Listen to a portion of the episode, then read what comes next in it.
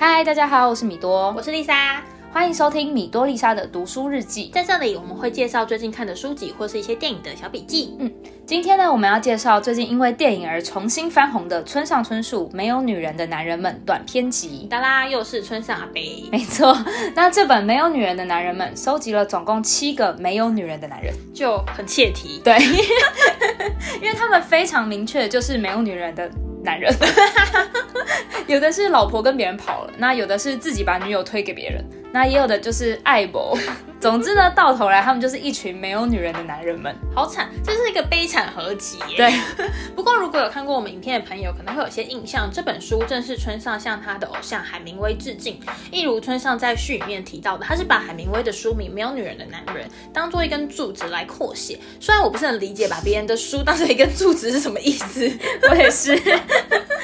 不过我觉得比较有趣的是，海明威的没有。比较像是物理上面那种不在场的没有，就是他他的角色也是他习惯描写那种铁血硬汉的角色，而村上的没有呢，比较趋近于失去或是消失的那种没有，就是村上在作品当中常常指涉的主题孤独，是我觉得这两本上命题上比较不一样的地方。嗯，那这次时报出版配合 Drive My Car 在车上这个电影上映，他们也出了新版的没有女人的男人们男人们的封面，它是以贯穿全剧故事的红色萨把这个车子。作为主角绘制的一款封面，不过有看过小说说人应该会发现，其实小说里面的车是红色的。嗯，你这么一说，我才突然发现，就是 才想起来，对，就是为什么电影会是用红色的。其实是因为在车上的导演冰口龙介说，一来是因为黄色车子在电影上面，电影的画面上很容易跟背景糊在一起，那红色其实是一个比较跳出来的颜色。那二来，其实小说里面的黄色车款它其实是敞篷车，那敞篷车其实在拍摄的技术上比较容易有问题。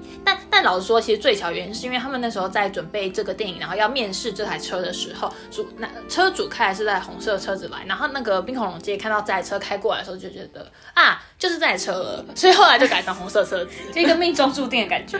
对，那其实电影改编小说，除了是本身故事之外，就是说说真的，画面的影响会非常的多。毕竟这部电影时长三小时，眼睛的舒适度还是很重要的。三小时真的超级久，因为我在看书的时候，就是 Drive My Drive My Car 这个短片，真的非常的短。大概才五十页左右吧。对，专门看其实很短，但在车上这个电影，它其实是由没有女人的男人们中的三个短片互短片互相叠加而成的新故事。嗯，是哪三个？分别是《Drive My Car》、呃，《雪哈拉沙的牧野》这三篇。那《Drive My Car》就是这次电影作为核心发展的基地，是女主呃男主角在跟女司机谈论他关于他的妻子生前回忆的一个故事。这样，那我们也先简单介绍一下另外两个，就是《雪哈拉沙德跟牧野》。那雪哈拉沙德呢？他是描述一个男主角，然后他会跟一名，呃，他也不知道他的本名叫什么，就是化名叫雪哈拉沙德的女人发生关系。那每次发生关系之后呢，他就会这个女人呢就会讲了一个故事给他。嗯嗯。可是通常这故事还没有讲完，这女的就要回去煮饭，所以所以觉得我自己在看的时候就被折磨到不行。拜托把话说完，有个故事听完。对我超想知道结局的，好好，你可以去看电影，电影有把故事说完。真的吗？那刚刚提到另外一篇牧野，他则是在讲一个男子，他在偶然就是在非固定的时间回家之后，然后撞见妻子跟好友、他的好朋友、同事偷情，然后他就转身带着行李离开，这样子。但我一个故事，我在看书的时候，第一个想的是他说太快了吧，打包超快，超快，他是一个转身，然后行李就打包好了，离家达人，很猛哎，超好笑。但其实我觉得对我来说，这是一本春上他的他自己的作品，相对于其他作品，我觉得这本偏普。偏普通，对，但电影真的很强。然后我觉得这个电影强是强在冰口融界，他善用了共短篇集的共同性，就是他都截他各自截取这些没有女人的男人们共同的，比如说问题、困扰，或是对于女人的投射也好，他把他的故事叠加在一起。像刚刚讲的，呃，雪哈拉沙德里面所有故事，其实就被转化在呃电影里面家福的妻子告诉他的故事，对。然后牧野的部分情节被运用在电影里的男男性角色上。冰口融界这种做法，其实我觉得蛮聪明的，他会让每个角色的人物设定都更加饱满，然后也会补足短篇小说在改编上人设比较单薄的问题。而且我觉得冰口真的超厉害的是，其实专门看有小小的提到一下契科夫的凡尼亚舅舅，真的蛮小的，就是大家就说一句，就说这个男主角在演凡尼亚舅舅。对，但他其实抓住了这一点，然后他把他自己常常电影里面会运用的剧场的元素放进来。对，就是他利用小说中主角本来就是舞台剧演员这件事情，那他大量的运用了凡尼亚舅舅的台词去串接每个角色的状态，那个互文性真的超级强。对，比如说在凡尼亚舅舅有一个场景是没有女人的场景，只剩下两个男性角色，然后他们是稍微有一点点敌对关系的，然后他们在跟彼此讨论女人的关系。那 a s t r o f 这个角色就说，女人跟男人只有在这系列步骤的结尾才有可能变成朋友。那这个系列步骤是什么呢？首先是泛泛之交，接着是情人，最后才是朋友。那他这段对话被在电影场景里面的运用是运用在男主角跟男二在喝酒的时候，他们一起在缅怀已经过世的男。主角的妻子 In Auto，然后因为他们都共同喜欢这个女人嘛，那就觉得天哪，就是这个运用用的太好了吧。嗯，而且其实凡尼亚舅舅他本身就是一个很蛮经典的剧本，嗯。真的很厉害，而且因为他几乎整部戏都是用这样的串接方式，他疯狂的让村上的小说，然后跟契诃夫的剧本互相做抛接。我那时候在电影院看的时候，真的是狂起鸡皮疙瘩，超扯！冰口龙介就是自己这样子把自己送上坎城跟奥斯卡的。但是其实说真的，在之前听到。又有人要把要把村上的作品改编成电影的时候，真的超级怕怕爆。对，毕竟前面有太多就失败的例子，例如挪威的森林，真的就全世界愤怒，人神共愤。对，因为。挪威的森林就是很多人的青春回忆，就算是一个无法被取代，然后心中很神圣的那一块。我觉得村上的长片根本就超难被翻拍啊！他那么啰嗦，电影才把那些啰嗦拍完一半，就已经只剩两个小时要结束了，然后结局就乱拍。对，因为像挪威的森林，它超明显就是用两个小时讲完上集，然后只剩下十三分钟，结果收不完下集，好惨。那我觉得同时还就是因为村上的长片，其实对于氛围的渲染力是蛮强的，就他常会他的文字会透过一些动作啊、气味或者环境。打造强烈的氛围感，所以读者呢会在自己的脑中想象出自己的一个世界，导致电影其实非常的难呈现每一个人心中的完美。真的，但我其实觉得短片是一个相对容易的改编，因为本来就篇幅短嘛，所以你其实基本上你只要规规矩矩、老老实实的把书上有的东西都拍出来，其实我觉得就有八十分，就是怎么样读者都会觉得不过不失。然后我觉得东尼龙骨是一个像这样的例子。嗯嗯，但是说实在，光是拍出来就蛮难的。嗯，对吧？以东永谷来说，导演四川准他其实参考了美国画家 Edward Hopper 的构图，他简化了电影画面里面的形状跟细节，然后再利用色彩来勾勒出主角对于孤独感的叙事和情绪。那他在镜头上是使用了不断从左到右的横移手法，它其实有点像底片胶卷一格一格的，然后用这个东西去呈现东尼龙谷这个角色像机械一般的孤独生活。然后过场会有一些黑画面嘛，它有点像是主角更深层的意识。反正整个电影的画面感超好，我觉得它很可以嫁接到我像我们这样读者对于小说场景的想象。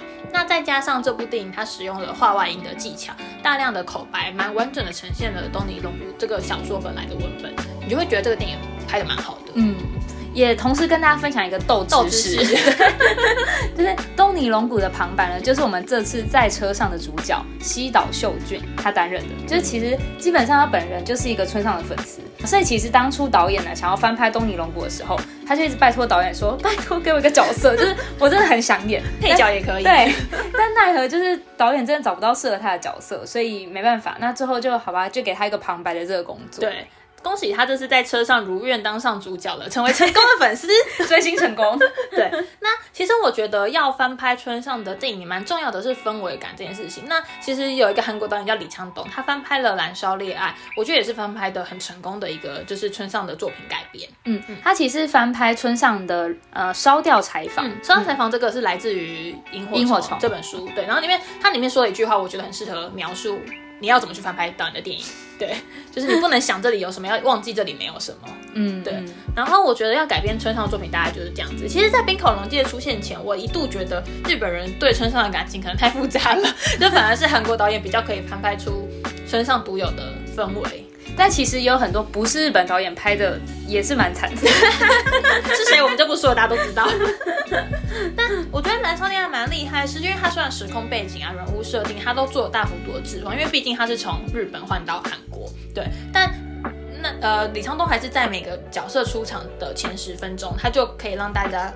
了解到这个角色很村上的一面，比如说沉默寡言的男主角，或是像谜一样又神经神经的女主角，对，然后还有一些物件的隐喻，就是边看就会边惊呼说啊，好村上啊，导演好强。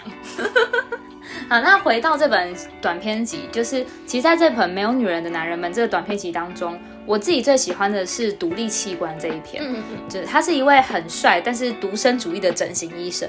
那一般呢，他就会同时约会大概三到五个女人。那他就是也不能说他渣男，就是他们就是一个讲好，对讲好的渣。嗯，很 渣，对，然后如果这个女人要走，他也不会挽留，然后也不会束缚彼此。就甚至有一些女人就直接跟他说：“哦，我想去结婚了。”这样他就说：“啊、很棒，好，那祝福你。”对，就是一一直这样过着很优雅的生活，直到有一天呢，这个医生就遇到了一个不想让他离开的那种女人，然后他就陷入了无法脱离的感情痛苦。那但是这个女人就是更渣嘛，或是有点骗他吧，不有点难定义她。对，然后反正就是这个女人也没有要跟这个医生在一起，所以最后这个医生就厌食症而死。嗯，但川上把他写的就是，即便是厌食症，好像还是很帅。对，我真的觉得这个医生应该帅翻呢，就是因为他大概五十岁左右吧，然后、呃，我自己的想象就是他会那种穿着大衣，然后这样很潇洒，然后在下雨的时候也不撑伞。我觉得这部如果要翻拍成电影，超适合找 B C 来拍，拜托找他来拍，但并没有人说要拍好吗？没有。不知道在跟谁呼吁。那那这本短篇集你本身有喜欢哪一篇吗？没有，就就这样吗？就这样吗？我这我我前面就讲，我真心觉得这本还好。好，我觉得这本现在就是有一个小小让我就是觉得不舒服的点，就是因为它每个短片几乎都没有把结局说完。啊，对对对，大概就只有那个独立器官有讲到他的 ending，对其他人就是讲到一半，然后就一副村上就觉得哦，我就想写到这，可以了。对，就这样吧。但因为在车上很好看，然后因为你看了电影之后，你就一定要回来看小说，然后因为因为小太多细节，所以你看了小说之后，你会觉得啊，我需要去二刷电影，你知道吗？一个轮回，对，这个然后这个轮回大概轮了三遍才会觉得可以了。但是一个电影一次电影你要看三小时，反正大家就挑，反正二刷三刷的时候，你就可以挑你觉得没那么重要的，怕去上厕所。就某个时间你发现全场都站起来去尿尿，大概二刷的时候，我觉得大家可以在一分四十四第呃一百四十四分钟的时候去上厕所有。点太惊喜了。但我觉得冰口龙介真的太强了啦，因为我最近蛮密集的在看他的作品，然后我觉得就发现一个很有趣的现象，是在他自己原创剧本的《偶然与想象》这个电影里面，你可以读到很多村上的气息，比如说故事里面的魔幻的元素，或是日常生活中琐碎的细节啊，或是他捕捉稍纵即逝事物的能力，都会让人家觉得说，哦，在看的时候就会一直觉得说，哎，这个编剧是村上吧，或是你就会明显的感受到冰口龙介是村上的粉丝这样子，对，但但在看改编自村上的作品这本这个在车上的时候，其实反而你看不到村上的影子，你会觉得这个是一个很冰口龙介的电影，它透过大量的对白啊、剧场元素的置入跟镜头的调度，是我觉得就是很冰口，那我觉得这样其实蛮好玩的。嗯而且通常想把电影拍得很村上的人，最后都蛮悲惨。真的，大家请做自己好吗？做自己就是成功的密码。没错，那今天想用凡尼亚舅舅的最后一场戏来做结尾，就请米多来帮我们念念这段吧。我们能怎么办呢，舅舅？我们只能活下去。我们会度过一长串的白天，度过无尽的夜晚。我们承受这一切，在命运审判到来之前，我们会一直为别人努力工作，一直到死。当我们死的时候，会甘心的死。坟墓的另外一端将见证我们曾经吃过的苦，曾经流过的泪，懂得什么叫做残酷。上帝会怜悯我们，你和我，亲爱的舅舅，上帝会怜悯我们。在那时，我们。舅舅，我们将拥有美好及恩典的永生，以温柔的心回顾我们此生的不幸，而且微笑。在永生里，我们将安息。舅舅，我知道，我有信心，我有强烈的信心，我们将得以休息。我们将在天使的歌声里安息，在珠宝点缀的空中安息。我们往下看，我们看到邪恶，一切人世的邪恶，所有我们受的苦，都在神的恩典中洗涤。我们生命像爱抚那般甜美。我有信心。可怜的凡尼亚舅舅，你在哭，我知道，我明白，你此生没有欢乐，等待吧，等待着，凡尼亚舅舅，我们将得到休息，我们将得以休息。